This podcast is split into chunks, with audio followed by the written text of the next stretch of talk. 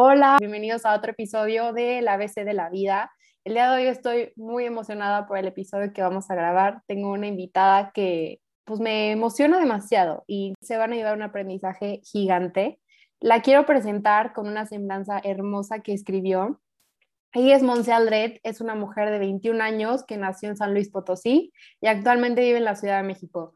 Monse es libre, fuerte y altruista. Su experiencia a temprana edad la llevó a cambios distintos, desconocidos y fuertes. Conoció el alcohol y la droga a sus 13 años y de ahí emprendió un camino a la adicción muy doloroso hasta sus 19 años. Estuvo en ocho clínicas de rehabilitación, incluyendo dos años en Amritsar, India. De ahí nace su necesidad de recuperarse, sanarse y compartirse a través de conferencias contando su camino de la adicción a la sanación. Lleva transitando este camino por ya tres años y se certificó como terapeuta en adicción y habilidades para la vida y está estudiando el ámbito de las adicciones, la psicología y la espiritualidad más a profundidad para seguir preparándose, creciendo y seguir ayudando a más personas que puedan estar pasando por lo mismo. Monte, bienvenida, de verdad, muchísimas gracias por darte el tiempo de estar aquí hoy en el ABC de la vida. Gracias, muchas, muchas gracias, Jimmy, a ti también siempre para mí es un honor las personas que, que, me dejan compartirme, que me dejan mostrarme vulnerable, así como tú en tu podcast. Entonces, pues estoy muy emocionada, muchas gracias. No, a ti. Oye, lo que te comentaba al principio, o sea, siento que obviamente muchos conocemos conocemos, entre comillas, tu historia, pero qué mejor que tú nos la platiques. Siento que, como te decía, hay un antes, un durante y un después, pero en este podcast me encantaría enfocarme en el después, en lo que es Monse hoy, qué estás haciendo, a lo que te dedicas. Pero para eso, pues, además de la semblanza, tenemos que entender un poquito el contexto. Entonces, adelante, tú platícanos el antes, si quieres comenzar por ahí. claro, pues de yo la verdad es que para mí el antes fue pues mi infancia, fue el sentirme una niña en una burbuja de San Luis Potosí, de la sociedad, del qué dirán, de lo que usas, de con quién te juntas. Y entonces creo que como fui educada y, para mí pues el, a los 12 años el hecho de que mis papás se divorciaran, pues fue como mi primer evento traumante, mi primer evento de donde perdí amigas, donde dejé de creer en Dios, donde mm, pues mis papás se alejaron de mi hermana y de mí, muchas cosas que creo que a los cuatro en general nos dolió mucho y pues cada quien lo fue mm, abordando de maneras diferentes, ¿no? Cada quien vivió su dolor distinto y para mí fue pues como ahora sí que destramparme o decir, me vale madres la vida y, y hago, o sea, quiero llamar la atención. Creo que eso es algo que nunca me di cuenta hasta que pude sanar de decir, necesito que me vean, necesito ser escuchada y necesito ser amada. Y mm, creo que es lo que todos necesitamos o todos queremos y no a veces no yo no supe cómo pedirlo. Entonces, pues sí, justo yo empecé mm, a los 13 años me ofrecieron alcohol y cigarro por primera vez, sin pensarlo dije que sí, independientemente de que hablaran muchísimo de mí, me dijeran pues miles de, o sea, la borracha, la agrandada, la, pues ahora sí que la puta, o sea, muchas como etiquetas que me pusieron a mí, me gustaba que hablaran de mí, me gustaba que, que yo fuera como la popular, entre comillas, o la que se hablaba. Entonces, pues me, me, me, hizo sentir vista otra vez, que fue lo que perdí por parte de mis papás. Entonces, pues sí, empecé a tomar, empecé a hacerlo los fines, me empezaba a gustar, empezaba a fumar, me sentía la niña más cool fumando cigarro. Y, y, así fue hasta que a los 15, pues probé la marihuana por primera vez, me gustó mucho y, y de ahí pues seguí mi camino.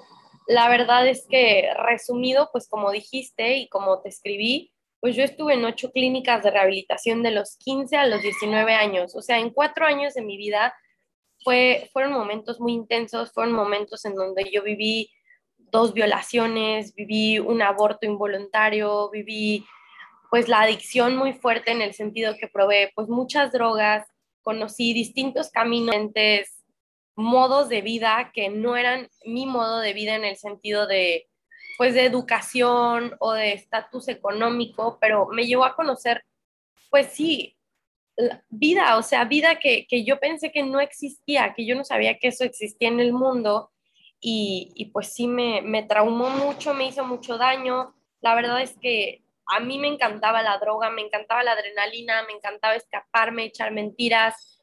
Me fui convirtiendo y la verdad es que el alcohol y la droga me, me convirtieron en una persona maleducada, grosera, eh, abusiva, era una amiga muy hipócrita me sentía con el derecho de, como a mí me habían hecho daño, de yo hacer daño, me sentía con el derecho de abusar de la gente y, y pues sí, totalmente me convertí en una Monse de la cual dejé de ser en mi infancia y que hoy, pues gracias al universo y a mí, he regresado a ser. Entonces, pues sí fue un camino muy difícil. Mi última clínica de adicciones en la que estuve fue la que me ayudó, fue la que me hizo, pues fue un proceso de un año de estar internada. La verdad es que fue muy fuerte, fue mm, complicado, pero gracias a la clínica, gracias a que mis papás me internaron a la fuerza, gracias a, mi familia, a Dios y a mí, pues hoy, hoy, mm, el 18 de agosto cumplo tres años sobria, entonces estoy, estoy muy emocionada, gracias de, de que ya llevo pues tres años en este caminito y, y pues sí, justo este fue muy resumido el antes, en donde yo dejé de ser Monse, en donde yo me perdí a mí misma, en donde me quería morir, en donde no era yo, en donde vivía para los demás. Si estaba con mi familia era una, me vestía de una manera, hablaba de una manera, si estaba con mis amigos que se drogaban era drogadicta y no sé qué. Entonces, como que te, ¿Cómo se dice? Como que te fragmentabas dependiendo del ambiente en donde estabas. Justo, justo me, me fragmentaba y, y, no era yo, o sea, era, era lo que los demás querían que fuera de acuerdo a, al ambiente. Entonces era súper cansado y pues, pues ya estuve en esta clínica, pude, pude tener mi proceso, pude entender muchas cosas, pude también algo muy importante es que me hice responsable, o sea, siempre es que por culpa de mis papás, es que mi hermana, es que me violaron, o sea, siempre como, pobre mí, pobre mí, pobre mí, hasta que ahí me dio mucho daño, que yo me hice mucho daño y que la única que iba a terminar mal, al final de cuentas, era yo. Y que tenía que hacer algo con mi vida, por más joven que estuviera, ya había tomado y drogado todo lo que en mi vida me tuve que haber tomado y drogado, entonces pues ya era momento para mí, creo que fue justo mi momento, fue, fue el adecuado, el espacio y todo para que yo pudiera sanarme y hoy estar aquí. Pues la verdad es que hace un año decidí contar mi historia porque lo que platicábamos, ¿no? Creo que mucha gente sabe a, medias o lo que se dice de lo que he vivido. Puras suposiciones. sí, de lo que soy. Pero verdaderamente dije, a ver, voy a contar mi historia para que me conozcan y también contar mi historia me ha ayudado a mí y, creo que ha ayudado a gente, creo yo, a, también a darse cuenta que pues a veces mucha gente me dice, ay, es que yo también me siento así, es que yo también me siento juzgada, es que a mí también me da pena ser quien soy, es que pues yo también tomo, pero pues no sé qué hacer. Entonces, sí creo que este después me ha traído muchas cosas buenas. También, pues mi vida no es fácil, mi vida también cargo con un pasado y también vivo a un futuro que es un poco incierto a veces de lo que, de lo que quiero, de lo que voy a hacer, pero sí, pues sí, hoy ha sido un cambio. Creo que he regresado a mí, creo que hoy sí soy Monse, hoy sí soy la persona, o sea, me gusta quién soy el día de hoy. Entonces, pues en ese, en ese camino estamos. Para eso me encantaría recomendar otro podcast, el de Escampando, con Emilia Pesquera, que explicas como más a detalle todo esto, para poder enfocarnos en la hora de Monse, ¿no? O sea, ¿y cómo te, te, definirías hoy? Siento que sería como la primera pregunta. Pues yo, yo me definiría hoy como ya una mujer aunque mucha gente me dice que, tengo 21 años, que estoy muy joven y es totalmente cierto, pero hoy me considero una persona muy consciente, hoy me considero una persona que, busca eh, crecer, que busca ayudar, que día a día hago como pues algo por mí, algo para estar bien, algo para nutrir mi cuerpo o mi alma y, y que, que se da cuenta, o sea, que vive a través de la adicción, porque pues como muchos saben y si no lo saben, las personas que son alcohólicas o drogadictas o que son adictas a lo que sea, a la comida, al amor, al dinero, al trabajo, a muchas cosas, pues no dejan de ser adictas. O sea, no es como que yo ya me curé, sino que hoy vivo mi adicción distinta de manera presente, sabiendo que, que tengo una enfermedad, pero hoy decidí hacer con mi enfermedad algo distinto. Hoy decido usar mi inteligencia ya no para escaparme, para echar mentiras, para robar, para abusar, sino para crecer. Entonces, creo que así me definiría como una persona en recuperación, eh, luchando cada día, siendo consciente cada día y, queriendo pues aportar algo a alguien. No, y claro que lo haces, Monse, de verdad, yo cuando escuché los episodios y tus lives que me los he echado, sigo, es que qué cañón, siento que, o sea, literalmente te pasó todo lo que no te imaginas que te podría pasar dentro del círculo social que dices que pues vivimos, ¿no? Y lo ves como muy lejano y luego ves que te ofrecen las mismas personas que están en ese mismo círculo social, o sea, como que eso me encanta, o sea, como que pensamos que las drogas y el alcohol solamente están presentes en ciertos, eh, dependiendo de tu estado social, o que si eres un este, homeless vas a estar con las drogas cuando las drogas son carísimas, ¿sabes? O sea, no cualquiera persona puede tener acceso a ella, al menos que, no sé, vaya su casa o que venda hasta lo que no, ¿sabes? Entonces no es como tan peleado dependiendo del círculo social donde estás con, con las drogas.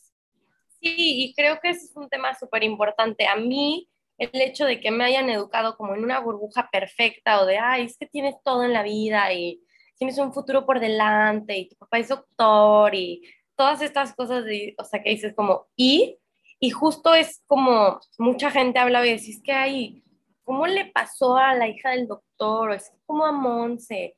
Y dices, a ver, y, y justo una de mis metas que yo, por, las cuales comparto mi historia es, a ver, a ti te puede pasar, o sea, si tú nos estás escuchando ahorita, tú también puedes ser vulnerable a, a muchas cosas, no solo a caer en la adicción, o sea, a que te puedan hacer algo, a que te puedan robar, a que te puedan violar, a que mm, te puedas quedar sin dinero, porque la vida da muchas vueltas. Sé que esta es una frase como muy típica, pero en verdad la vida está diseñada para darte lecciones y y creo que esta parte de, de, desmentir a mí me costó mucho con, con mis papás de decirles, papá, es que tú, o sea, ¿tú qué piensas? Que yo me voy a un barrio a las 2 de la mañana a, a, a, la zona industrial a conseguir droga.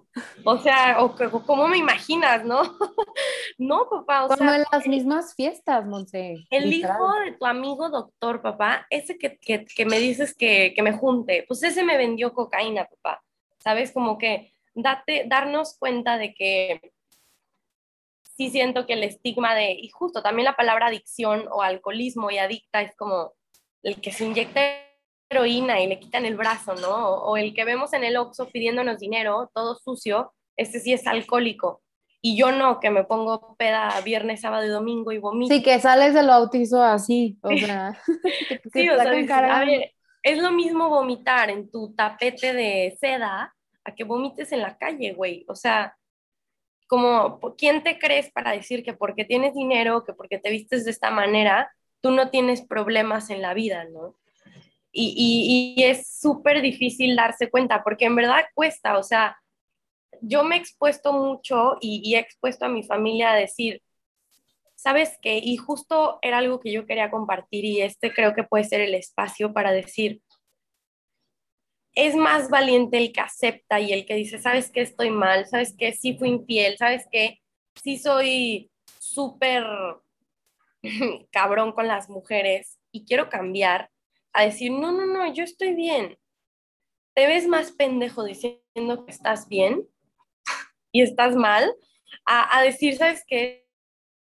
De que dices, ¿sabes que Sí estoy mal, sí, sí, sí tengo un problema, sí quiero ayuda, sí quiero ir a terapia, sí quiero decirle a mis papás que me apoyen.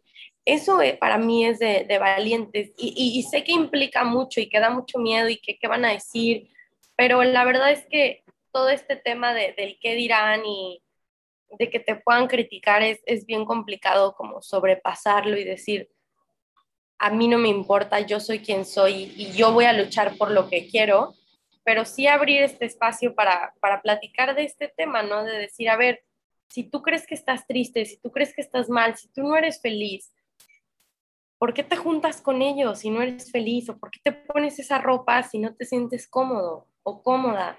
¿Por qué hablas así? ¿No? Como muchas cosas que, que es como el estigma de la sociedad. Entonces sí es bien complicado. Y sabes qué es lo peor de todo? O sea, que siento que hagas lo que hagas, nunca vas a complacer a nadie. o sea, a lo mejor tú te limitas a dejar de juntarte con alguna persona, ah, porque ya no te juntas con ellos. O sea, sabes de que, o déjame pongo esta blusa, ay, ¿por qué no te pusiste la otra? Es como, o sea, sabes, esas cositas nunca va a ser suficiente y nunca vamos a terminar de complacer a todo el mundo. Es que no se puede. Y ya cuando entiendes de que, oye, sabes que a la única persona a la que vengo a complacer en esta vida es a mí y sin hacerle daño a nadie más, con esto yo creo que es suficiente.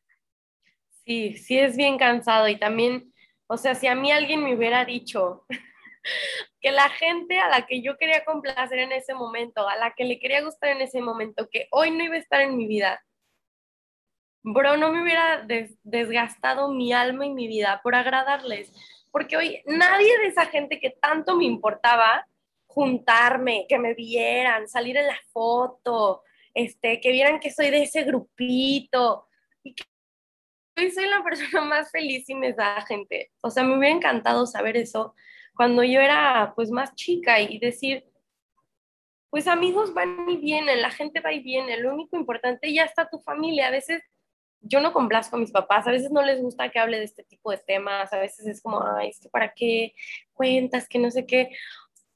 Pues, ¿sabes? O sea, la, la única que, que, se va a ayudar y que va a ser feliz soy yo y con la que voy a vivir hasta que me muera, el tiempo que, me, que viva, pues va a ser conmigo, no con la demás gente. Entonces, y, creo que esto se dice mucho, pero hacerlo es bien difícil. Híjoles, Monse, yo creo que una de las cosas con las que nunca quisiera ser mi vida sería aparentar algo que yo no soy, ¿sabes? O sea, ahí es súper, o sea, súper como vicioso, porque empiezas con cositas chiquitas, pero luego le vas subiendo de nivel. Entonces, imagínate siempre estar siendo una persona que no eres. No, o sea, ¿cómo? ¿Cómo le haces? de que, ay, esta persona, ¿cómo le dije que iba a hacer esto? Ay, o sea, no.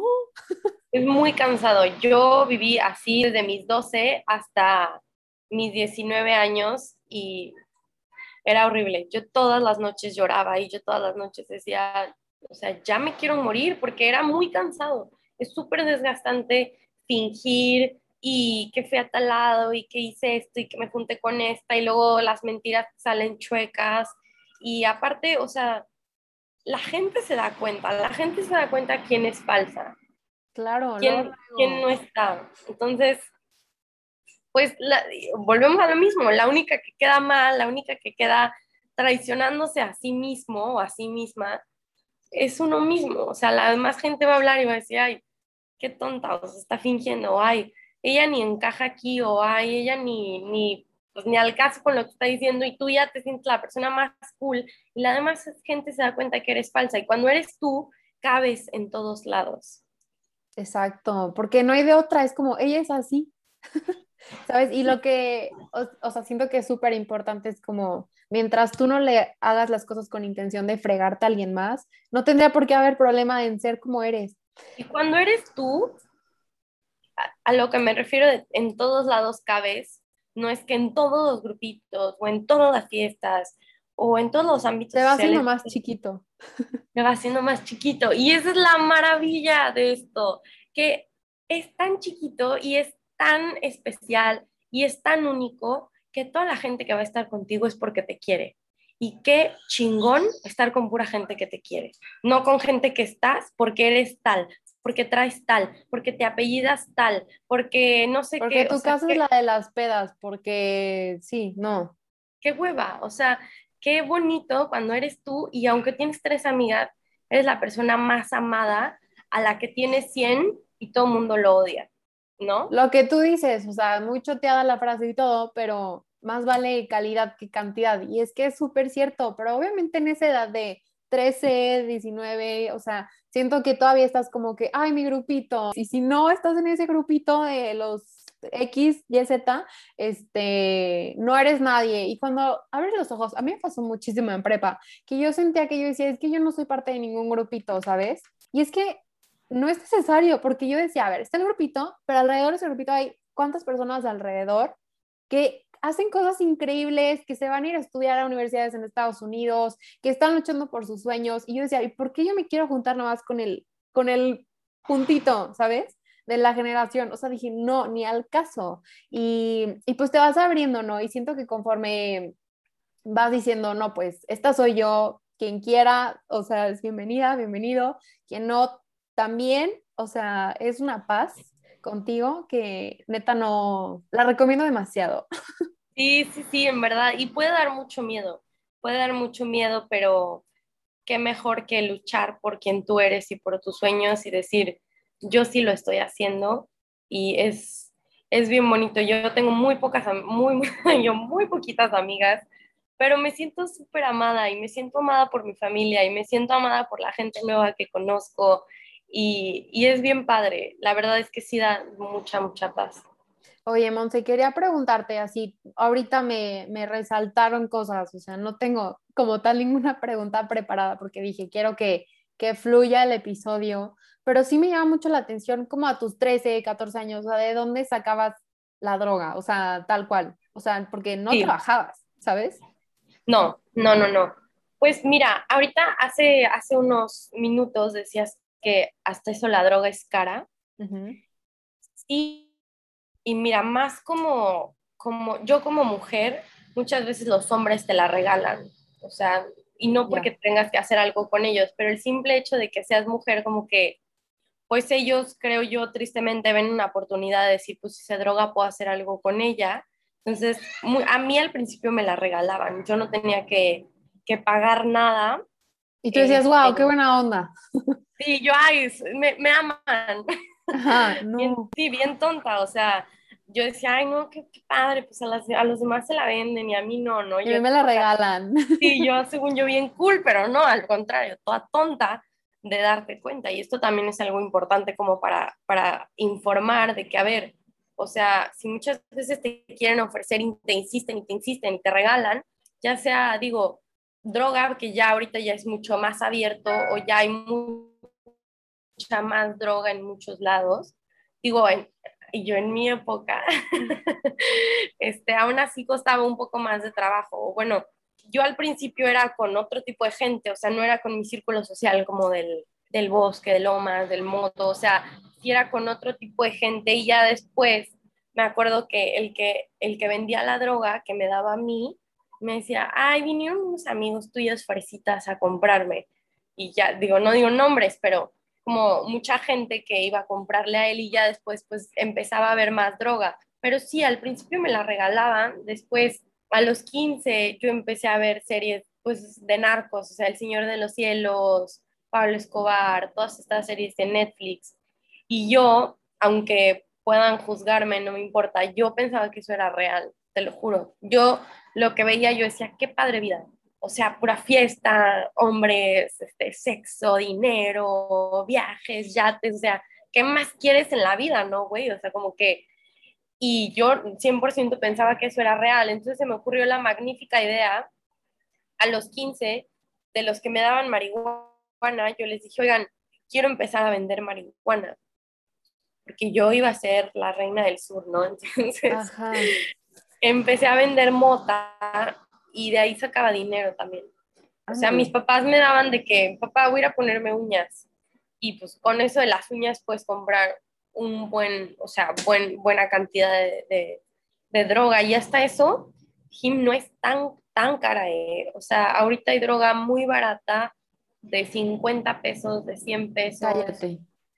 De 200 pesos, sí, digo, no es, o sea, no, no creas que digo, si te compras así como que el kilo de cocaína, pues bueno, sí te sale muy caro, pero, o sea, para la gente que quiere empezar a probar es súper accesible los precios de, desde 50 a 40 pesos te pueden vender una tacha, una pastilla y con eso tienes para una noche.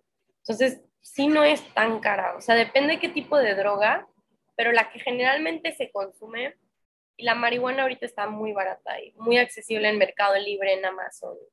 ¿Qué onda? No, y aparte, bueno, yo tengo esa, yo tenía esa idea de que la droga era algo como carísimo y de que, pero pues ahora me acabas de desmentir esa, esa idea, qué cañón. Y es que sí, bueno, me pasó que, por ejemplo, mi hermano una vez en la escuela tal cual, o sea, de que, ¿quieres cristal? Una cosa así, y yo de que, mi hermano de que no, muchas gracias, o sea, como que ya lo ofrecen como, si fueran dulces o papas, ajá, y es como, ¿what? Aparte tienes, ¿qué? 16 años, o sea, nada, y ya andas con eso. Eso que dices del cristal, el cristal es la droga más barata y es la que más hay, porque el cristal tiene como todas las características perfectas para ser alguien adicto, te dura mucho tiempo, entonces no necesitas estar comprando o sea, no necesita estar gaste y gaste y gaste, porque el efecto dura de 13 a 18 horas. Ándale. Entonces, es, o sea, es muy barato, muy, muy barato y con poquita dosis tienes para ese efecto tan largo y, em, neuronalmente, o sea, en tus neuronas hace un efecto en chinga de adicción. Entonces, por eso está como muy, muy accesible en todos lados y te lo pueden vender como cocaína. Ok. Que no es cocaína. Entonces tú dices, ay, coca, no sé qué, como de más caro. Sí, que está más leve, ¿no? Sí, sí, y, y, te das cuenta al final que, que es cristal. cristal. Entonces te hace súper adicto. No, pues ojo ahí, o sea, siento que eso está cañón. Pero, por ejemplo, ahorita me pongo a pensar, o sea, ¿qué fue primero? ¿De que el cigarro, el alcohol y luego ya como fue subiendo de nivel? ¿O qué, qué fue primero? Sí, creo, creo que no es en todos los casos, pero en la mayoría creo que la adicción es poco a poco. O sea, no es como que un día te inyectes heroína y valiste madre, que sí hay gente así, pero pues sí, conmigo fue primero el alcohol y, y sí era borracha. O sea, digo, todo el mundo me, me conoce como la peda, la que se ponía mal, pero pues cuántos no se ponen mal y pedos, ¿no? Entonces como que digo, eso me valía madre, porque decía, ay, me ven a mí, pero pues tú que estás hablando mal de mí te pones igual que yo. el siguiente fin va a ser otra persona, ¿sabes? Sí, entonces como que no, según yo y según mucha gente, no es malo como ponerse hasta la madre de cada fin y que se te olviden las cosas, pero bueno, este, empecé con el alcohol y cada vez era como, o sea, primero los viernes y los sábados y luego era como, ay, pues desde el jueves y luego era, no, pues jueves, viernes, sábado y si se puede, pues el domingo en la casita. El Black Sunday. Sí, y, ya después en vacaciones era, era diario, escondidas, meternos a la cantina de mi papá y empezar a tomar. O sea, ya se empezaba a hacer como más. Y siempre era buscar el efecto. Yo la verdad, digo, este es un tema controversial, pero yo digo que el alcohol no sabe rico. O sea, no, no te sientas y te tomas un shot y y lo disfruté, me supo rico. No, o sea, te tomas el Siempre simplemente la cara que pones, de que puta. Sí, o sea, yo no sé cómo, o sea, te daban ganas de vomitar y aún así te tomabas otro y otro. Entonces no es que el alcohol sepa rico, o sea, a lo mejor un vino o así, pero así como un shot, no te sabe rico. No, obviamente si lo acompañas con la comida adecuada y todo, pues órale va, sí te dices la copita, pero el alcohol a mí, en lo personal, es de que no me gusta. El sabor es como, no lo disfruto.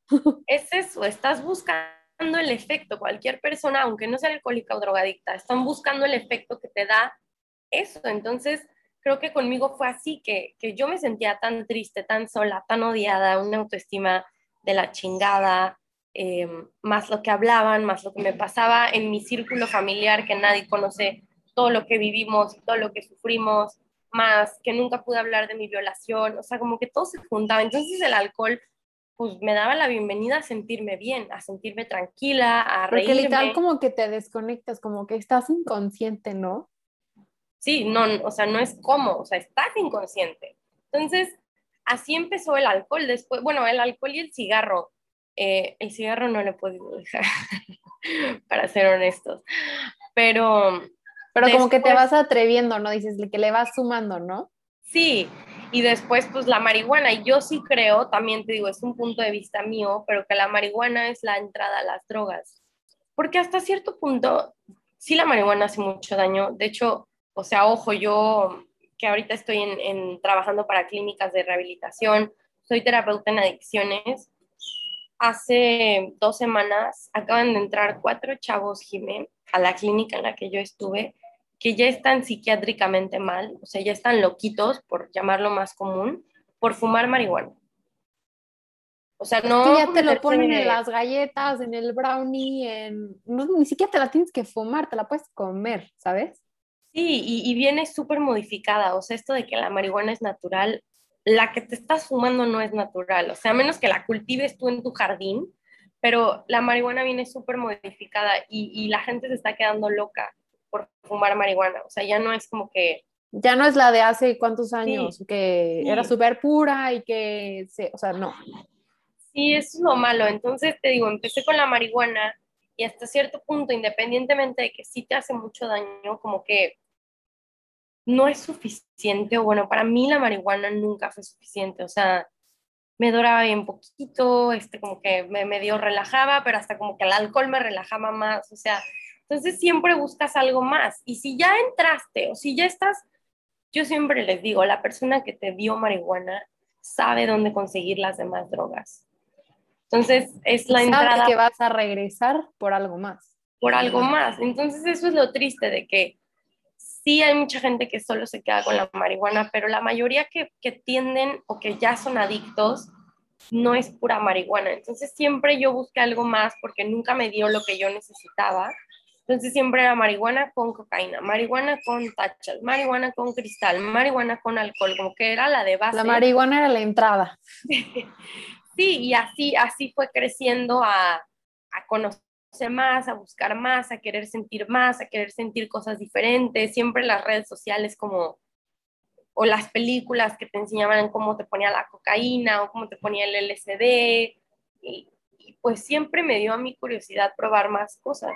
Y es que vamos a ver, o sea, cada persona es súper diferente. Entonces yo siento que, por ejemplo, a ti, haz cuenta, porque yo también tengo personas cercanas que es como, ay, X, nos juntamos tal día y la probamos y salala, y nombre todo súper a gusto, estábamos todos de que o sea, ¿sabes? Y nadie le pasó nada y nadie es adicto y solo es de que de vez en cuando, pero tú no sabes, dependiendo de mi estado mental, mi cuerpo, mis organismos, cómo me vaya a caer a mí. ¿Qué tal que a mí me cae de la chingada y me vuelvo adicta por probarla, ¿no? Tú no sabes, entonces yo siento que eso también, o sea, si tú lo haces chingón, pero ¿por qué involucrar a más gente? Siento que por, yo lo veo como por no sentirte culpable de que tú ya lo hiciste, ¿me explico? Pero no sé si vaya por ahí. No, sí, bueno, yo también creo, y algo, o sea, son dos puntos. Uno, o sea, este mensaje que acabas de decir es elemental y por favor, o sea, háganlo o, no metas a alguien en, tus pedos. O sea, si tú, tú estás tomando y te estás drogando, pues no deberías, pero bueno, hazlo, pero no se lo des a alguien más. La gente que a mí me ofreció droga, unos están en el TEC de Monterrey, unos están en Europa estudiando, unos están con sus novias y están bien. Y yo pasé por ocho clínicas de rehabilitación, o sea, y ellos obviamente no es como que, ay, vamos a joderla.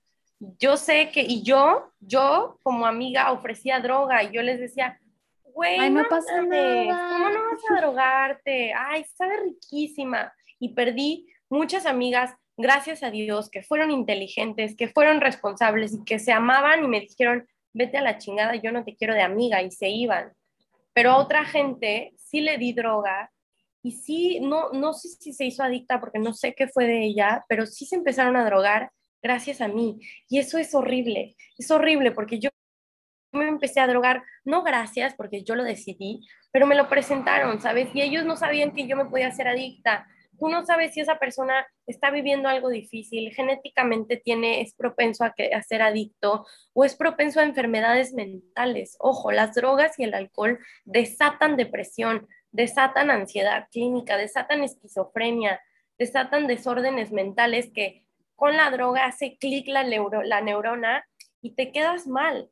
Y, eso no, te lo dicen cuando te la están ofreciendo, obviamente. Obviamente no te lo van a decir, o sea, siempre te van a promocionar la droga.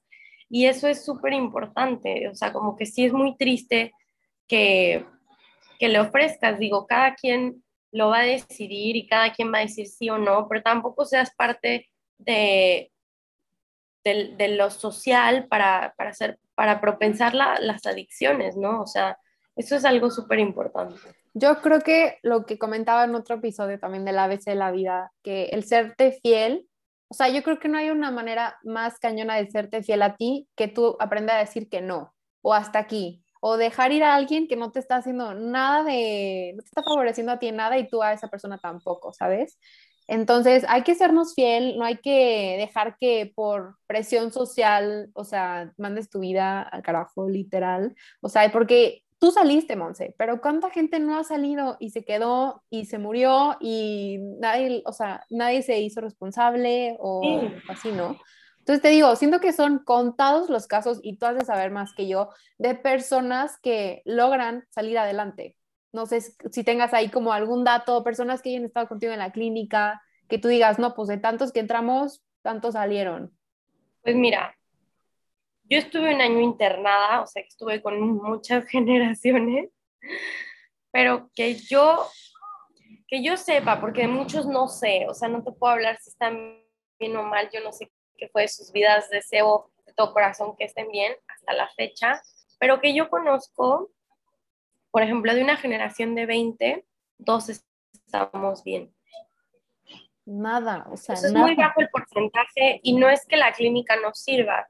Creo que la clínica es muy buena, pero también justo lo que decías del después, o sea, si tú no, o sea, los problemas siempre están, no es como que te cures de que se murió alguien y ya, o perdones a alguien y ya, o te hicieron algo y ya. La cosita. Siempre va a estar ahí algo que trabajar y van a llegar cosas y recuerdos y personas nuevas que te lo puedan recordar, o van a llegar situaciones en la vida que, que te puedan despertar esta herida otra vez. Entonces siempre hay que estar como conscientes y en terapia y pidiendo ayuda y hablándolo y sacándolo. Y no es como que nunca toda tu vida vas a estar desgraciado y llorando, pero sí creo que, o sea, si yo no siguiera en terapia, si yo no me recordara que soy adicta, si yo no pidiera ayuda, si yo no fuera a la clínica, probablemente hoy me estaría drogando otra vez, porque sí me gusta la droga, o sea, eso no es, no, no hay nada que ocultar, la neta, es muy es como, Es como cualquier cosa, de que, ay, a mí me gusta comer chingos de pan. Digo, ya no voy a comer harina. Híjoles, y te ponen de que la concha calientita y pues dices de que no, pues obviamente la quieres, está ahí. ¿Me explico? Claro. Sí, y es lo este mismo, o sea, también, por ejemplo, las dietas, no es como que bajas de peso y ya, y ya puedes volver a comer todo. No. No, siempre tienes que mantenerte, siempre tienes que estar cuidándote, a lo mejor te puedes dar gustos, a lo mejor sí, todo y te sientes mal, y luego bien, y luego a lo mejor subes tantito y luego bajas, pero, o sea, si quieres estar sano, no puedes... Pero es trabajo constante, diario. Es trabajo de vida. Y, y, y, es tu vida no solo en adicciones, es tu vida para siempre, porque diario tomas decisiones, diario estamos escogiendo, entonces es eso. Que es ahí donde sale la frase, ¿no? De solo por hoy, solo por hoy, ¿no? Sí, Sí, porque imagínate, si tú me dices, oye, te vas a casar, pues yo imagino casándome, poniéndome una pedota, ¿no? Y, ya me dio ansiedad porque no mames, soy alcohólica. O sea, dices, güey, a ver, ni te has casado, ni te han propuesto matrimonio, ni, ¿sabes? Como que para qué estar en el futuro. O a mí me causa ahorita, yo traigo un tema con de qué voy a estudiar, o sea, yo no sé por qué a los 18 años tenemos que escoger qué vamos a hacer de nuestra vida. Antes de que 17, desde, hay gente más de genes que, de que a los 17 ya tienen que saber qué hacer con su vida y es como, no. No, es horrible. Yo ahorita traigo un tema, aunque tengo 21 porque yo no estudié carrera y estoy viendo si lo hago. En verdad me conflictúa mucho decir qué voy a hacer de mi vida, o sea, qué, qué, voy a escoger para cuando sea grande, ¿no? O sea, me, me trauma mucho, pero diario, o sea, digo, a ver, hoy, hoy, hoy, hoy no tengo que hacer un examen, hoy no tengo que darle clic para inscribirme a la universidad. Entonces, hoy me relajo, hoy estoy en, el podcast, hoy voy a la playa y ya, o sea, solo por hoy estoy bien. Ya mañana me la hago de pedo, ¿no? O sea.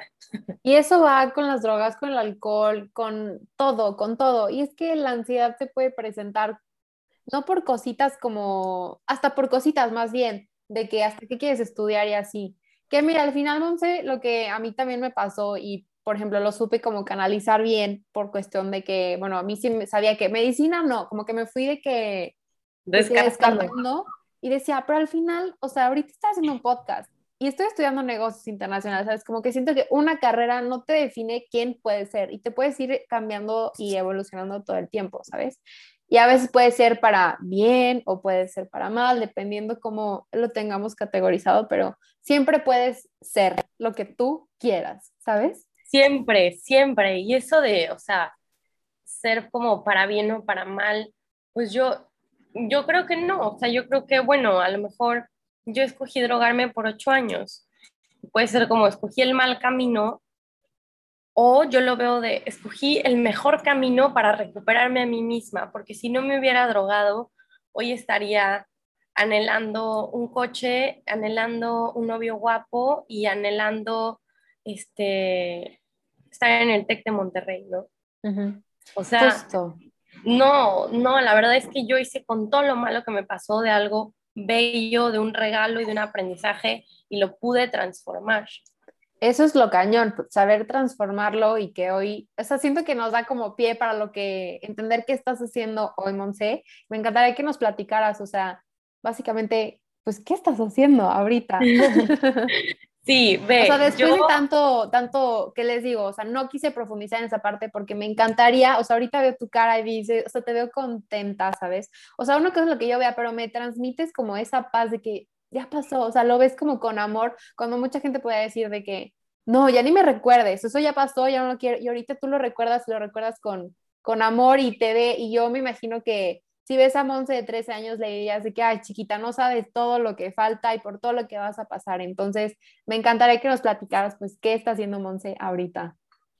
Ahorita soy maestra de yoga y imparto cursos de guía de meditación. O sea, enseño a la gente a aprender a meditar te digo, doy clases de kundalini yoga en línea. Eh, también me estoy enfocando, doy terapia en adicciones, o sea, tengo como sesiones individuales en donde pues platicamos de temas de adicciones, no necesariamente de alcohol o drogas, sino a relaciones, em, al trabajo, al dinero. Es que te puedes hacer adicto a lo que sea, literal. A las redes sociales, a muchas cosas. Este, eso, soy, soy terapeuta en adicciones pues doy, doy conferencias o, también me, pues sí, me dedico a compartir tu historia. A, compartir mi historia en donde me lo permitan, en donde me acepten, donde sea, yo soy feliz y me encanta hacerlo. Lo veo como un trabajo, aunque a veces no reciba económicamente, recibo mucho espiritualmente, entonces es mi trabajo también compartir mi historia.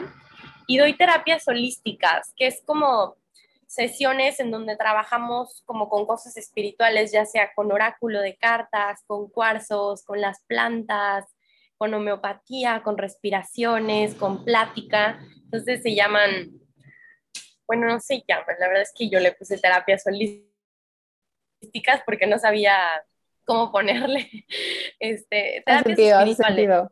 Sí, entonces eso también doy, este tipo de terapias y mm, trabajo para un centro de rehabilitación, también como dando contención y dando guía, más que nada familiares, no tanto a los adictos, sino de, oye, quiero internar a mi hijo, o me hablan oye, me quiero internar, ¿cómo le hago? Entonces, yo les recomiendo, la clínica depende a lo que yo sienta que les conviene o que más les sirve.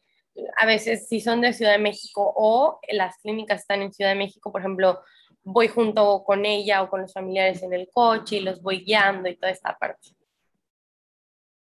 Qué increíble, wow, que das todo ese acompañamiento. Siento que es súper necesario porque tengo una duda ahí, o sea, siento que hay muchísimo tabú y me encantó como lo explicaste en el podcast de Emilia, que decías, más vale una pausa de un año, o sea, ¿puedes explicar cómo es esa idea? Ah, sí, sí, sí, la frase de que más vale una pausa en la vida que una vida pausada. Entonces, sí creo que a veces puede dar mucho miedo y mucha incertidumbre porque también hay mucho tabú alrededor de los centros de rehabilitación de que son horribles, te pegan o sufres o así. Hay muchos tipos de centros, la verdad es que sí hay algunos así, o sea, sí es verdad lo que se dice, pero también hay unos divinos, sanadores y que 100% recomiendo. Por ejemplo, en uno Este- que tú consideras como sanador, Monse, o sea, ¿cómo es un día dentro de una clínica? Porque no me imagino estar un año, dos, etcétera. ¿Cómo es? O sea, ¿me nos podrías platicar?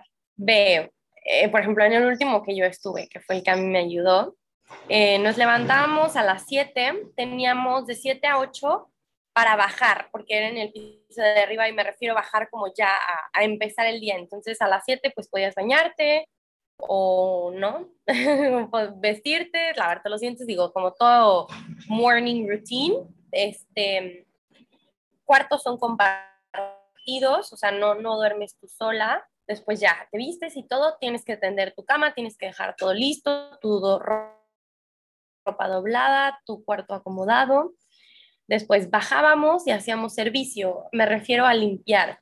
Entonces, por ejemplo, estaba el jardín, el comedor, la sala, la sala de terapia, la cocina, la sala de TV. Entonces, a cada quien se le asignaba un área y entonces, por ejemplo, a mí me tocaba limpiar el jardín una vez a la semana. Entonces, pues agarrabas todo, limpiabas el jardín, lo tenías que dejar bien hecho. Después eh, teníamos, había dos tipos de ejercicio, yoga y zumba.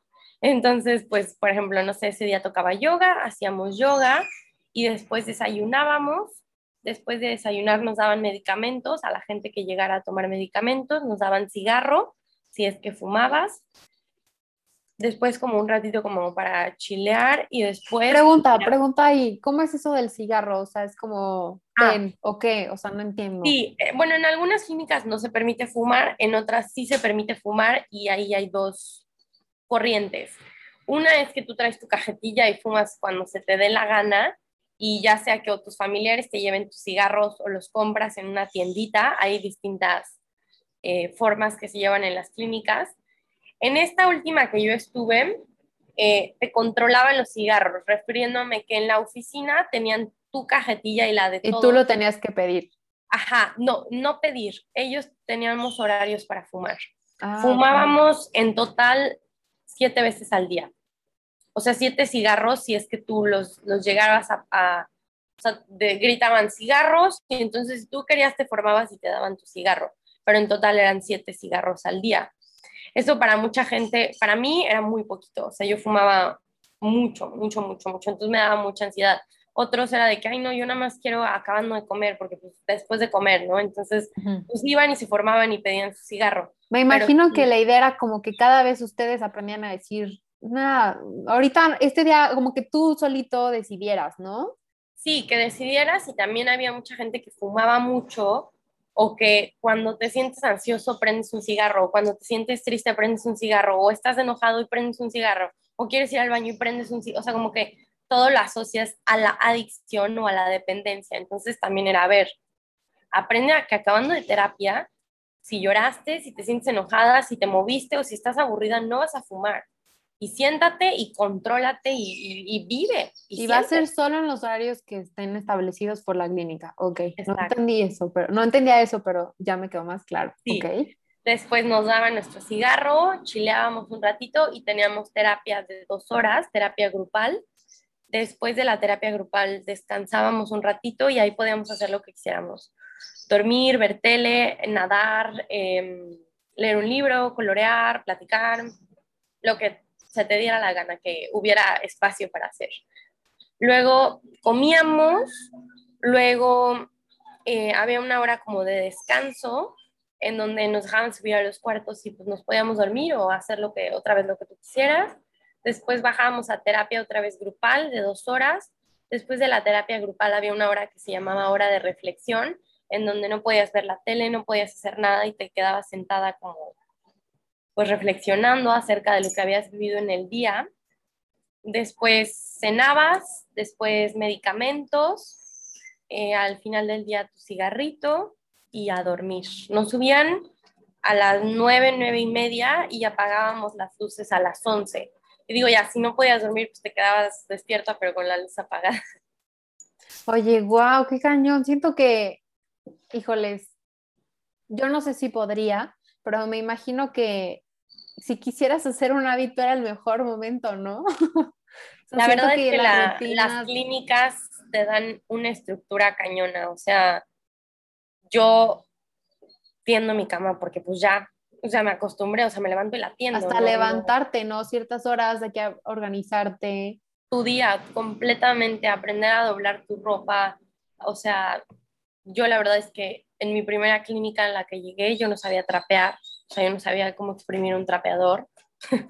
Y, y, aprendí, eh, en otra clínica que estuve teníamos que lavar ropa a mano, yo nunca había lavado ropa a mano, este, digo, no en este, esta última que estuve, pero sí te da una estructura y también mucho de, o sea, para pedir permiso, de no invadir espacios, de respetar, de muchas cosas, muchas, muchas cosas. No solo te, o sea, no solo te sientas y te dicen que no te drogues, o sea, implica mucho la, sanación de las adicciones. Wow, de verdad no tenía idea de cómo podría ser un día dentro de una clínica. Y por ejemplo, ¿tú qué le dirías a todas esas personas que, por ejemplo, en este caso, vamos a hablar de que los papás que no quieren que los hijos se internen, ¿qué les dirías tanto a los papás como al hijo que, quisiera, de que ya tomó la iniciativa, que ya te dijo, Monse, siento esto, este, pero mis papás no quieren, ¿por qué van a decir o whatever, no? Entonces, ¿tú qué, tú qué les dirías? A los papás, pues siempre les pido que hablen, o sea, que me den chance como de escucharlos, que me escuchen a mí. Y ahí sí no aplico tanto como desde la psicología o desde el estudio, sino desde mi experiencia y decirles, ¿sabes qué? O sea, si tú ya sientes que tu hijo está mal y te da pena qué van a decir, te va a dar más pena y más culpa estar llorando cuando esté en la cárcel, cuando la hayan violado, cuando la hayan prostituido, cuando la hayan matado, o cuando llegue y te diga, papá, debo 100 mil pesos porque le debo droga, le debo dinero a alguien por droga o papá me quieren matar porque les robé, o no sé, o, que se caiga, o que choque, o que ahí te va a dar más pena. Claro. No, o sea, y creo que es una realidad muy dura aceptar de tanto como adolescente o tanto como paciente, hasta como familiar de decir estoy mal, tengo un problema, ¿qué van a decir? ¿Qué va a pasar? es que, y no tanto, o sea, dejando externo el que van a decir, el de decir, ¿cómo yo? O sea, ¿en qué momento yo llegué a esto? O sea, yo, Monse Aldred, alcohólica y drogadicta, ¿cómo?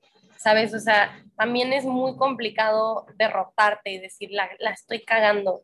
Es, es bien complicado. Yo les diría eso a los papás, ¿saben? Como, digo, pueden escuchar mi historia y darse cuenta que a mí me, si a mí me pasó, a tu hijo también le puede pasar, o sea, no, es, no estamos exentos de nada a nadie, y, y darse cuenta que, es la hija, o sea, es, es, la vida de tu hijo o de tu familiar. Yo siempre le digo a mi papá, porque también muchas veces es el dinero, ¿no? Es que está muy caro, es que tanto tiempo y la escuela, iba a perder a no sé qué, y dices, a ver, o sea, Híjole, es que siempre vamos a perder algo, independientemente de la decisión que tomes, siempre va a haber un, hay un costo oportunidad que vas a estar sacrificando, ¿sabes? Entonces, híjole, qué cañón. Y también va por la, me gustaría aquí recalcar, no solamente son las clínicas, también es, por ejemplo, ir al psicólogo, cómo lo ven como es como, a ver, es súper necesario. Y a veces, por ejemplo, yo tengo amigos que van al psicólogo y se lo pagan ellos, como igual que tú a lo mejor dijiste, dame para las uñas, ellos lo ocupan para ir al psicólogo, porque dicen, mis papás lo ven como,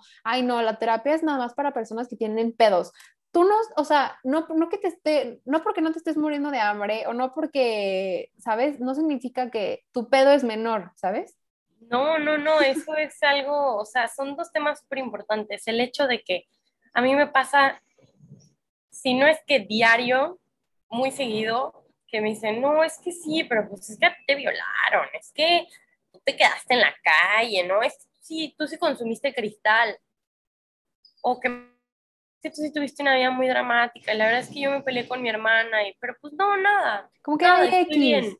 a ver, o sea, si te dolió que tu hermana te dijera que estabas fea, a ver, vamos a tratarlo. ¿De dónde viene que te sientes fea? ¿Por qué te sientes fea? ¿Dónde está esa autoestima? ¿Quién te dijo que eras fea? Este, ¿Qué te duele? ¿Por qué no sientes que vale? ¿Sabes? O sea, hay mucho de, de una cosa que pequeña, entre comillas, ¿no? Entonces, eso es una cosa. Iba a decir otra, pero ya se me fue del...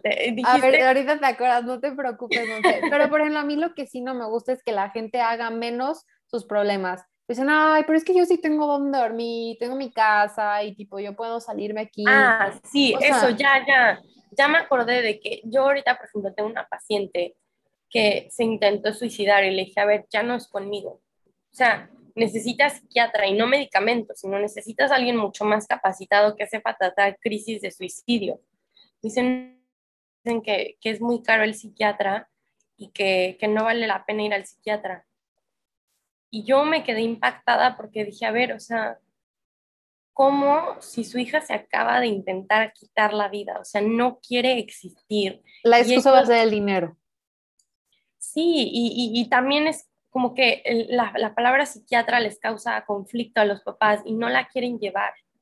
Y yo estoy súper conflictuada de decir, ¿cómo la ayudo? O sea, ¿cómo, cómo, ¿cómo hago que sus papás se den cuenta que un psiquiatra no es malo? Y es eso como que, exacto, no es solo meterte a una clínica de rehabilitación. Muchas veces, o sea, a mí me dicen, pero ¿cómo? Tú todavía sigues yendo a terapia si tú ya estás bien. No, o sea, no, ojalá. ¿Qué es lo que decíamos? Es un trabajo diario, constante, y es un hábito literal, que si lo quiere, que si lo rompes un día, pues va a ser como, ay, cada vez te va a costar más trabajo retomarlo, ¿no? Entonces es como tener eh, la fuerza, la abstinencia de decir que, oye, no, o sea, pero todos los días, todos los días. Me encanta, Monse, de verdad, o sea, siento que, pues sí, no hay, no hay que normalizar el decir que nuestros pedos son menores o son tan chiquitos porque todos tenemos y de diferentes maneras, pero no decir que ir al psiquiatra y una clínica está mal, o sea, ¿por qué? Y siento que a veces lo que dicen, si de verdad es algo que tú quieres, vas a encontrar cómo hacerlo, ¿no? Así como tú encontraste cómo hacer que querías tus drogas, también puedes ver la manera de cómo conseguir ayuda, ¿no? Siempre, siempre va a haber y el universo o Dios o en lo que cada quien crea siempre va a conspirar a tu favor. Todo se va a arreglar para que, para que tú puedas sanar si así lo decides. Si tú lo decides, exacto, porque si tú no quieres nadie más, nadie más nadie, nadie, nadie, nunca en la vida. Porque te pueden poner las cosas así como, mira, aquí está la guía para ya dejar las drogas, pero si tú no la quieres abrir, leer y ver qué onda, no lo vas a hacer. Y eso a mí me pasa mucho que los papás me dicen, ay, es que háblale a mi hijo, es que ya le puse tu video y no me escucha señora, no se lo ponga, o sea, le va a valer madre yo y ustedes y su vida, o sea, no quiere, ¿no? O sea, como que también no se trata de, imponer hasta que tú quieras y si tu corazón lo siente así, pues así va a ser. Exacto, que también te iba a decir, ahorita que venía de regreso a mi casa, estaba en el radio, nunca escucho el radio, pero como venía con prisa ya no puse la música. Decía, como línea de la vida, o sea, como que también lo, cómo lo tratan las adicciones. ¿Qué es eso? O sea, dino a las drogas y ponen como un testimonio de que no, se murió mi hija. O sea, me haces que sienta, no siento empatía. ¿Sabes? Y siento que no, es cero, y lo ves, lo ves lejano, de ay, lo ves güey, ¿no? lejano, de que a este güey se le murió a alguien porque estaba en las drogas. Llama a la línea de la vida 01, no sé qué, ¿y tú qué? O sea, como que está todo mal dirigido. Sí, la verdad eso me da mucha tristeza. La verdad es que la campaña de adicciones y la cultura de adicciones en el país México es muy baja, es eh, poco educativa, es poco real, es no te ayuda en nada. Yo, o sea, yo nunca en mi vida pensaría hablar a ese número ni, ni, atreverme. Y también otro motivo por el cual yo cuento mi historia es, a ver, vamos a cambiar la forma de ver las adicciones. Vamos a abrir los ojos a que sí es una enfermedad, pero es una enfermedad del alma, no es como que, sabes, muchas cosas que, que a veces, pues en las escuelas, solo es como, ay, las drogas son malas, si te las ofrecen, diles que no. Eso es todo lo que te dicen. Sí, o sea, ¿tú crees que eso va a impactar en alguien? Nos los vamos a mandar a la chingada a los profesores, a las escuelas, a las ¿No te tocó, güey, que era de que, ay, conferencia de las drogas y, y el alcohol y también la de sexualidad chafísima? Yo creo que ahí las escuelas de verdad tendrían que poner muchísimo las pilas y empezar a de verdad dar testimonios como, por ejemplo, tú, Monse, o no sé, pero no que te pongan un PowerPoint horrible, la neta, todo mal hecho. Si de por sí el cerebro siento que ni cacha la palabra no, no sé de dónde venga si psicología, pero te dicen, di que no, no, si te la ofrecen, no. Y luego... La mente no registra el no, viene de, de la programación neurolingüística y eso no, o sea, el cerebro no, no registra el no, entonces sí es, es lo único que nos dicen. Y no es tanto como que te haga daño al cuerpo, o sea, a un adolescente no le importa su cuerpo, empecemos desde ahí a un adolescente no le importa su salud, empecemos desde ahí. O sea, como que no es tanto decirles que les daña el cerebro, porque creo que todos tampoco no nos consideren estúpidos a los adolescentes, sabemos que hacen daño, pero el pedo es que no nos importa que nos hagan daño. Entonces, más ahorita que está el COVID, o sea, todo el mundo se comparte el vape, ¿sabes? O sea, dices de que... Claro, no, nos interesa, no nos interesa. Entonces, no es decirle lo malo que le va a hacer a tu cuerpo, es más bien hablarles del amor propio, es hablarles de ¿Por qué quieres probarla? ¿Qué, qué, te hace sentir que la quieres probar? ¿Quién te la ofrece? ¿Qué pasa si le dices que no? ¿Por qué no sabes decir que no? ¿Qué te da pena? ¿Qué te da miedo que te vayan a rechazar? Están presionando, ajá, exacto. Sí. Es como ver un poquito, rascarle un poquito más y ver de dónde viene la, pues la intención de querer hacer las cosas, ¿no? Eso va con todo, no solo con drogas, va con desde dónde viene lo que estás haciendo, lo que quieres hacer. Ay, justo. Me encantaría preguntarte una última cosa, Monse. O sea, siento que va con esta parte de que, pues los adictos funcionales, o sea, ¿tú qué opinas de ese concepto? Porque lo he escuchado mucho y es como, simplemente la palabra adicto a mí ya se me hace muy fuerte, pero todavía agregarle el funcional, no sé, ¿tú qué opinas de esa parte? Pues es un tema muy, controversial. Em, mi punto de vista es que los adictos no son funcionales hay gente que toma y que se droga que es funcional, pero no me gusta poner la palabra adicto funcional, porque un adicto es una persona que ya no funciona. Ok, es como querer justificar que eres adicto. Sí, no, y yo creo, y sí creo, y conozco mucha gente, de hecho, pues digo, o sea, los ejemplos más claros son muchas veces los raperos o la gente famosa. O sea, digo, ellos tienen a su, digo, no, tampoco sé cómo sea su autoestima y su vida, ¿verdad? Pero pues trabajan, este, tienen dinero, tienen una familia, digo ya sí, que hacen o que no hacen, no, pero pues son funcionales, o sea, no están internados todo el tiempo y, y, y, no pueden con su vida, ¿no? Hay mucha gente que, hay, hay gente de negocios que en una fiesta se mete cocaína para bajarse la peda y puede y es funcional, pero eso es una persona que consume ocasionalmente y es funcional. Una persona alcohólica y drogadicta no puede ser funcional.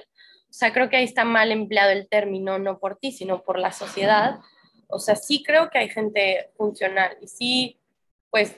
Pero no han llegado a la adicción, que es lo que dices. tú, o sea, tú eres funcional. Digo, no sé si tomes o te drogues, pero tú eres funcional. O sea, no, no creo que tú tengas problemas. Mi papá, mi familia, mi hermana, a veces toman, a veces sí se pasan de copas y una vez que vomitó y que no sé qué. Pero la gente empieza a ser adicta cuando deja de ser funcional en más de dos áreas de su vida, ya sea laboral, social, económica, sexual, familiar, eh, eh, de educación. O sea, cuando ya empiezas a fallar en dos de esas áreas, pues ya, ya hay un problema por la sustancia. Eso, eso opino. También digo, mucha gente me dice, ¿estás a favor o en contra de las drogas? no sé, bro, o sea, me cuesta mucho trabajo, o sea, porque tampoco quiero decir estoy a favor y tener la responsabilidad de, ah, es que Monse dijo que sí nos podemos drogar, o no estoy a favor, porque tampoco digo... Es que depende de demasiados, demasiados aspectos y factores que no, tanto internos como externos. ¿sabes? Como externos, que tampoco yo me voy a aventar una responsabilidad, más bien analízate tú y tú di si en tu persona está bien drogarse o no, ¿no? Entonces creo que sería eso pero sí, del tema de funcional o no, creo que sí hay gente funcional, creo que sí hay gente... Está bien chistoso el término, ¿no? A mí me causa conflicto. A mí me causa mucho conflicto y, y creo que más que descifrar si eres funcional o no, más bien tú, persona que dices ser adicto funcional, ¿por qué, ¿por qué estás poniendo excusa de que eres funcional? O sea, ¿qué te hace pensar o qué te hace justificar o qué quieres demostrar diciendo que tú sí puedes, ¿no? Ya, está cañón. Yo creo que esa sí es una buena pregunta que nos tendríamos que estar haciendo. Monse, de verdad, muchísimas gracias. Me encantaría, así que nos comentaras súper rápido, cuál ha sido como tu mayor aprendizaje a lo largo de todos estos años y con lo que, y un consejo que le darías a la, a la Monse que probó el alcohol por primera vez. Mi mayor aprendizaje eh, como siempre lo digo y siempre creo, digo, espero tener más, pero hasta hoy eh, mi mayor aprendizaje es que la recuperación, y no recuperación de alcohol y drogas, como ya lo hemos repetido mucho, la recuperación de mí misma, volver a mí, es tener una vida de la cual no quiere escapar. Em, porque creo que muchos adolescentes y también adultos se levantan y nada más trabajan porque sí, o se levantan y estudian y odian su vida y se van a tomar porque pues hoy toca y punto. O se juntan con ellos pues porque así, así te llevó la vida y punto, ¿no? Y, y estás inconforme con tu vida. Entonces, para mí, el recuperarme o mi mayor aprendizaje gracias a las drogas y al alcohol ha sido eso, como, o sea, yo crear una vida de la cual no quiero escapar, yo, porque solo yo puedo crearla y solo yo tengo la decisión y solo yo puedo hacer que pase. me encanta, me encanta eso. Sí, sí, sí, o sea, justo de, pues es que no me gusta con quien estoy. Pues, pues entonces júntate con alguien más. Muévete, muévete. Ay, pero es que, ¿qué van a decir? Bueno, busca terapia y pide ayuda y diles que cómo le haces para moverte. Pero no es, ay, no, pues es que no, no sé qué van a decir, ya, ni modo, ahí me quedo. ¿Sabes qué? O sea, haz, ten una vida de la cual no quieras escapar. Y es la cosa más gratificante, abrir tus ojos y decir, hoy me espera un día chingón. ¿no? O sea, a mí me da una paz eso, la verdad. O sea, yo saber y levantarme hoy y una clase de yoga, estuve con las Em, con mis hermanastras, después dije, ay, qué rico, tengo un podcast ahorita, voy a, o sea, sabes, como que estoy teniendo una vida súper padre y no es como extraordinaria, o sea, entonces eso ha sido mi mayor aprendizaje. Y consejo, pues creo que va de la mano, como el solo por hoy, o sea, llevártela solo por hoy en lo que estés viviendo. Lo más mínimo, lo más grande, lo más doloroso, ¿no? Llevártela solo por hoy puede hacer una gran diferencia en tu vida. O sea, solo por hoy voy a respirar, solo por hoy me voy a, me voy a dormir un ratito y voy a descansar mi cuerpo. Solo por hoy no voy a ver redes sociales porque me están haciendo daño. Como cosas pequeñitas que pueden hacer una gran diferencia en tu día. Y, y esto de que siempre digo de que solo yo puedo lograrlo, pero no puedo lograrlo sola. Entonces, siempre va a ser uno en el cambio, pero siempre vamos a necesitar de más gente y se vale pedir ayuda. Entonces, esos serían mis. ¡Wow! Muchísimas gracias, Monse. Me encanta eso. Y recalcar que la ayuda no tiene que ser, por ejemplo, únicamente, o sea, de tu familia. Y no porque esté bien o mal, sino que simplemente a veces la familia también es la que a veces nos está haciendo daño. Y va que aprender a aceptar eso y decir, oye, ¿sabes qué? Como que o no tengo la confianza de decírselo a mis papás por X y o Z razón, pero sí saber muy bien a quién le estás contando tus pedos y tus cosas y sobre todo, pues a quién le vas a pedir la ayuda, ¿no? Porque a lo mejor le pides ayuda al güey que te vendía las drogas o te las regalaba, a lo mejor no era la ayuda que tú estabas necesitando, ¿sabes? Entonces, sí ser consciente de a quién le estás entregando, pues literalmente tu corazón y con quién te estás abriendo. Sí, sí, sí, eso, eso, se escuchen a, a Jime, porque yo, yo pedí ayuda. Yo por ocho años pedí ayuda diario, drogándome, y me la daban, pero pedía la ayuda equivocada, ¿no? Entonces, sí, ojo, ojo con eso de, de a quién le estamos pidiendo un consejo, porque se lo podemos pedir a la amiga que toma conmigo, ¿no? te va a decir que te capes, te va a decir que mientas. Sí, que, güey, solo por hoy, espérate. sí, no, no, pasa nada. También eso, o sea, conocernos, decir, a ver, yo necesito a alguien que me diga la verdad, no que me, que me siga la corriente o que me tape, ¿no? Entonces también eso es un acto de amor súper fuerte. Yo dejé de ir a terapia un tiempo porque sentía que ya estaba bien y luego dije, no, a ver, necesito a alguien que me diga la neta, que me diga, se la estás cagando en esto, en esto y en esto. Y duele, pero se siente bien padre después. Ay, qué padre. No, de verdad, Monse, muchísimas gracias por abrir tu corazón, literalmente. Y pues compartirnos de nuevo, o sea, yo hago, o sea, con marcatextos aquí, si quisieran conocer un poquito más a detalle como el contexto, todo, escuchen el de Emilia Pesquera. No quería que fuera tan repetitivo. Gracias, gracias, Monse, por todos los consejos que nos das. Normalizar que está bien pedir ayuda. Es importantísimo y no minimizar nuestros problemas. Entonces, pues, mil gracias. No sé si quieras decir algo más, complementar algo. Pues no, también muy, muy agradecida a los que se quedaron escuchándonos hasta este momento. Gracias. Y de igual manera decirles que si yo de algo puedo apoyar o aunque sea escuchar, siempre, siempre, siempre cuenten conmigo porque yo hubiera querido que alguien estuviera para mí. Entonces, pues hoy yo lo hago y estoy para, para quien me necesite. Justo, dinos si, te, si te pueden encontrar en algún lado, como quiera lo dejo ahí en, la descripción. Este, pues en Instagram, creo que ahí es como mi, red social más activa. Estoy como Monse Aldret DLS y ahí en Instagram viene el botón de contáctame, que me puedes contactar directamente, viene mi mail y viene mi página web que es www.monsealdred.com. Ahí también. ahí hay miles de, de, opciones para ver. Ay, qué emoción, qué padre, Monse. Lo voy a checar y lo dejo aquí en la descripción. Mil gracias de nuevo a todos los que se quedaron aquí hasta el final y nos vemos en el próximo episodio. Nos vemos.